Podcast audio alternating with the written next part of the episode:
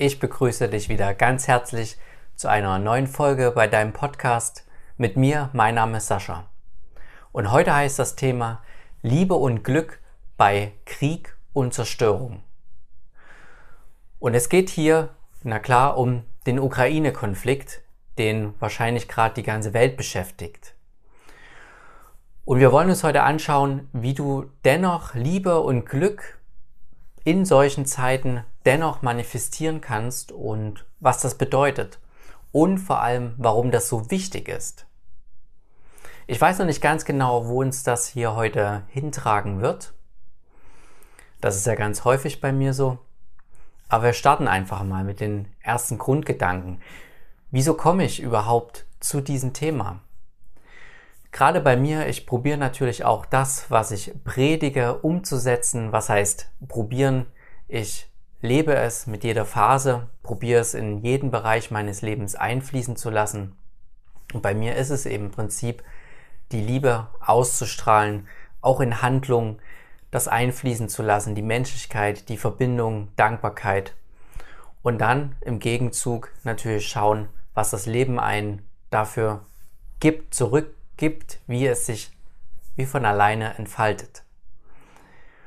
Und natürlich ist es immer die Frage, wenn solche großen Themen auf der Bühne sind wie Krieg, kann man das denn noch machen?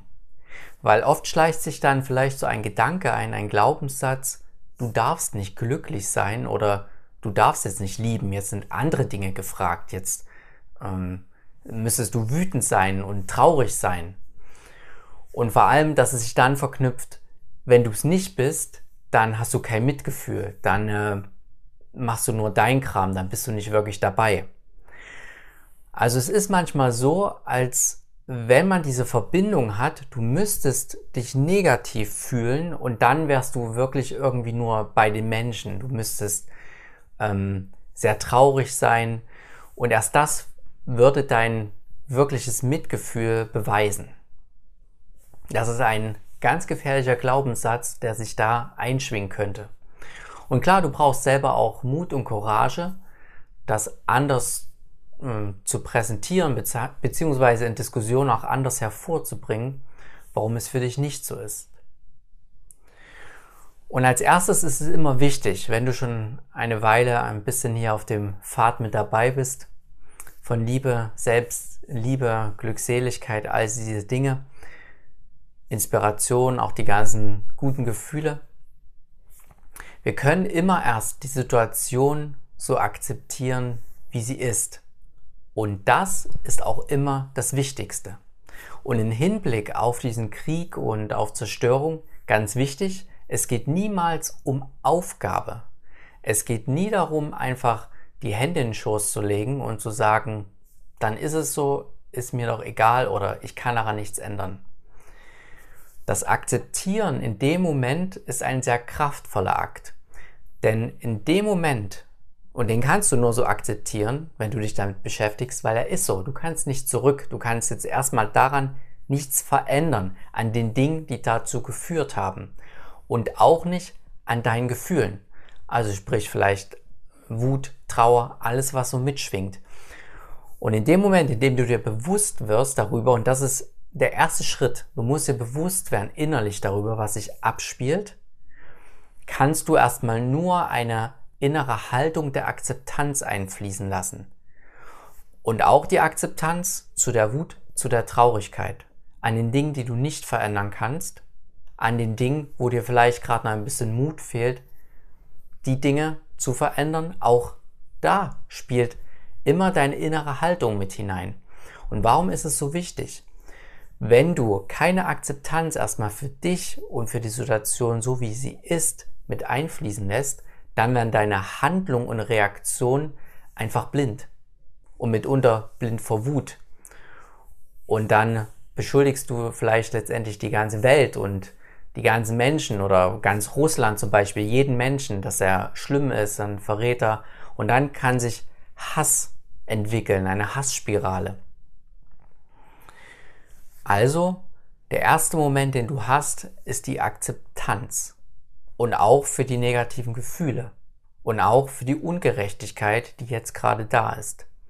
Und das ist immer der erste Punkt, weil erst dann kann deine Handlung kraftvoll werden und schwingt mit dir überein in deine Liebe.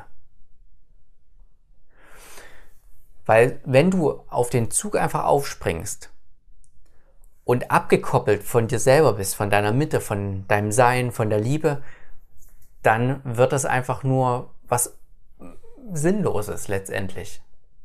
Das wird einfach nur ein Kampf, Widerstand und das bringt dann meistens auch unkontrollierte äh, Wut, Hass und alles das mit sich und vielleicht noch viel schlimmere Dinge. Und es ist klar, wir können jetzt so darüber reden, weil wir vielleicht jetzt nicht in der Ukraine sind. Aber selbst dort ist es so, dass du immer den Moment erstmal nur so annehmen kannst. Wie gesagt, nicht hinnehmen und auch nicht Aufgabe. Du kannst ihn aber nur so akzeptieren, weil er so da ist. Und dann deine weiteren Handlungen, Schritte, planen, was dir wichtig ist nach deinem Wertesystem. Aber immer wenn du das zuerst schaffst zu akzeptieren innerlich, alle Anteile, alles, dann können deine Handlungen in Konkurrenz, nicht Konkurrenz, sondern Kohärenz mit deiner inneren Mitte verlaufen. Dann können sie davon berührt werden, von dem Sein, von der Liebe.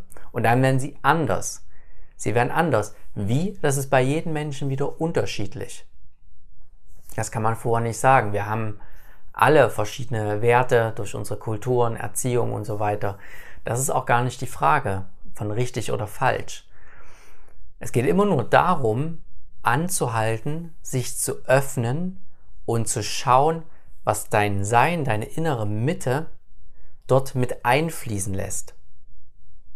Und in der Regel werden deine Handlungen dann überlegter, besser, menschlicher, als im Prinzip nur, wenn dein Verstand agiert und ein unkontrollierter Gefühlsfluss, den du vorher nicht annimmst, sondern wie gesagt einfach nur da drauf springst.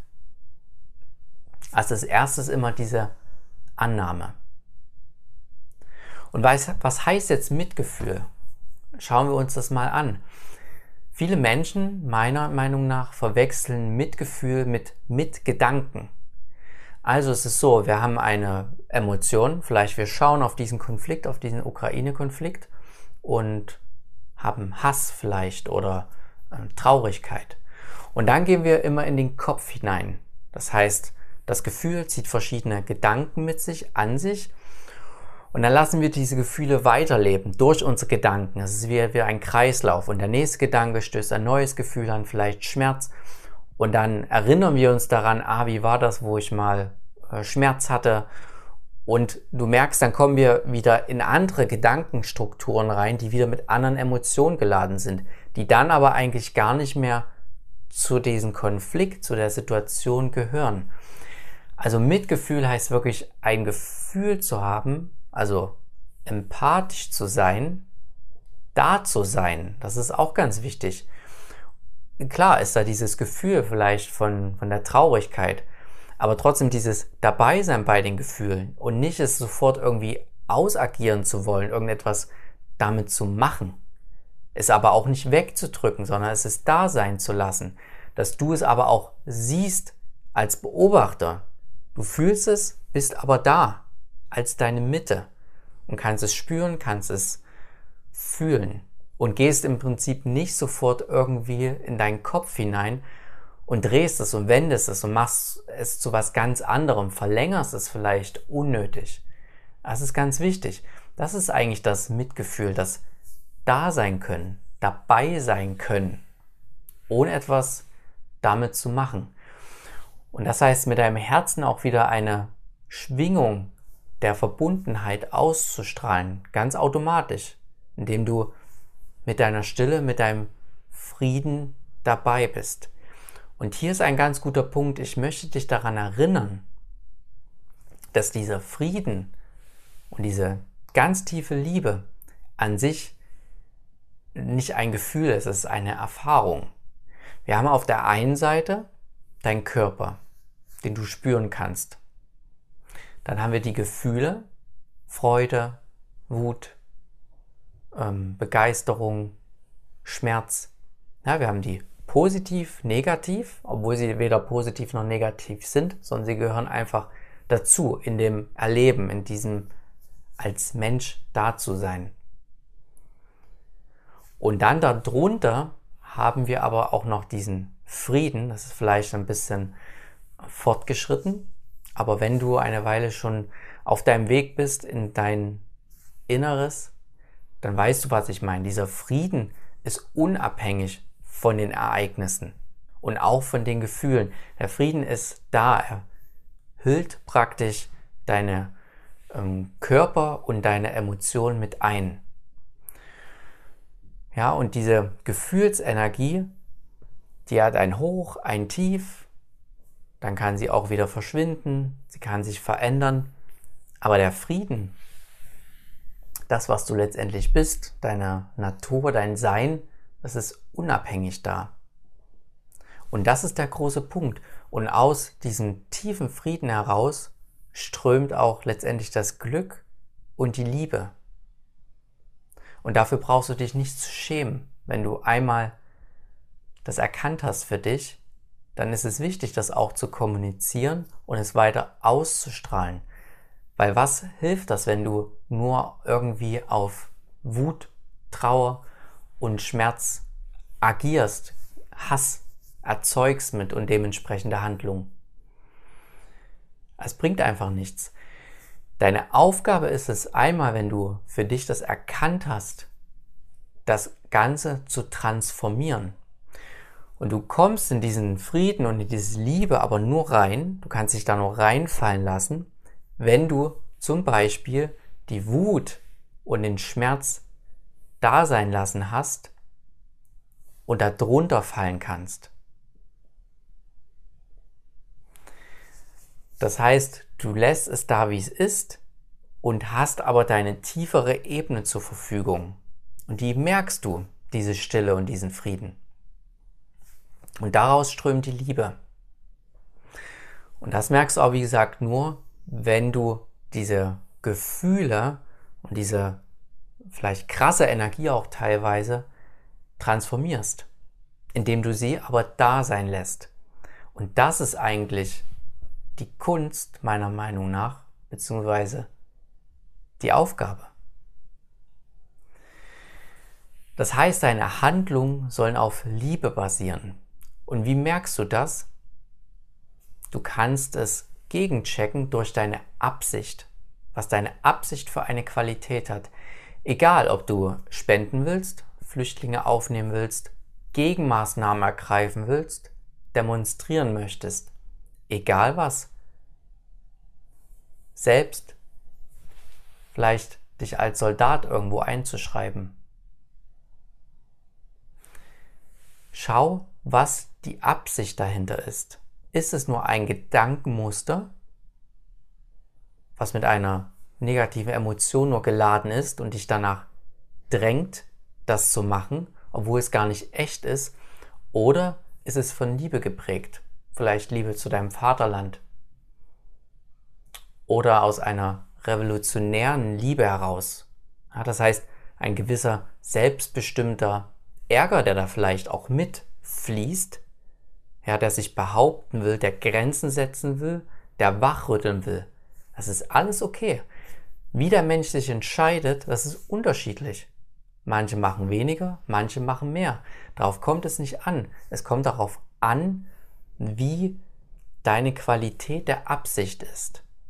Und wenn diese Absicht Liebe beinhaltet, dann folge dem Ganzen. Dann hab die Courage, mach den Mut.